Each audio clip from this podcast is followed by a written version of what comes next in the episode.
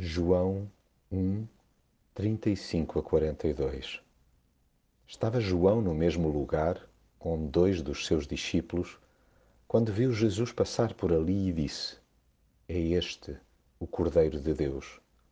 Os dois discípulos, ouvindo isto, seguiram Jesus. Jesus voltou-se, reparou que eles o seguiam e perguntou-lhes: Que é que procuram? Eles responderam: Onde é que moras? Venham ver, respondeu-lhes Jesus. Eles foram, viram onde morava e passaram o resto daquele dia com ele.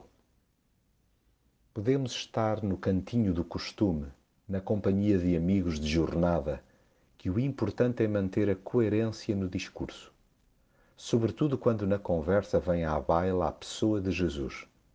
Aliás, é bom lembrar que não existe nenhuma em que ele invariavelmente não participe. Sempre que Jesus entra em cena, o mais indicado é dar-lhe total visibilidade. É este o Cordeiro de Deus. Os louros pertencem-lhe inteiramente. Sigamo-lo e não pretendamos substituir-nos a ele. Secundarizemo-nos face a Jesus. Indiquemo-lo como o mestre a seguir a quem quer que seja até porque Jesus repara naqueles que o seguem e, na medida das suas sãs necessidades, convida-os a conhecer o seu pouso. Aí surge o intenso desejo de passar o resto do dia com ele para sempre. A esta convicção junta-se também a vontade indómita de passar palavra, encontramos o Messias.